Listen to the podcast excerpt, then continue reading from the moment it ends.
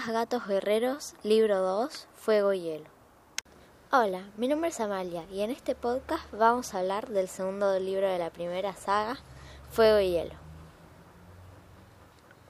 Como el clan del viento había sido echado de su propio territorio por el clan de la sombra, aunque algunos no estaban de acuerdo, Estrella Azul mandó a Corazón de Fuego y a Látigo Gris a que buscaran al clan del viento y los llevaran de vuelta a casa.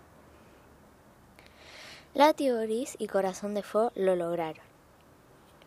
En el viaje, Corazón de Fuego le dio pena tener que haber sacado a Cuervo del clan para salvarlo, y decidió que cuando volviera a su hogar le contaría a Estrella Azul el secreto que Cuervo le había contado.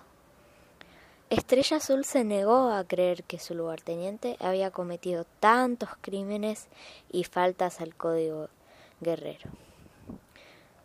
Pasando eso de lado, Estrella Azul le da a Látigo Gris y a Corazón de Fuego sus primeros aprendices. A Corazón de Fuego le toca entrenar a Carbonilla y a Látigo Gris le toca entrenar a Fronte. En una de sus expediciones ocurre un accidente. Látigo Gris cae al río y por suerte una gata del clan del río lo salva. Su nombre es Corriente Plateada. Y ahí empieza todo un romance dramático. Pero que los dos gatos sean de distintos clanes traería muchos problemas, ya que no estaba permitido.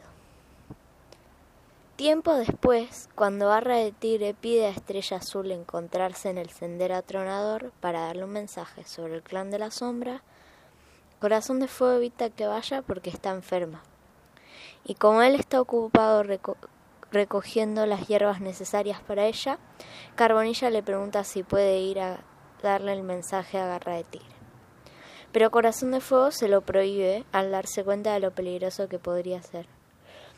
Contra las órdenes de Corazón de Fuego, Carbonilla va al sendero atronador y la atropella un auto, rompiéndose la, la pierna, rompiéndose la pierna.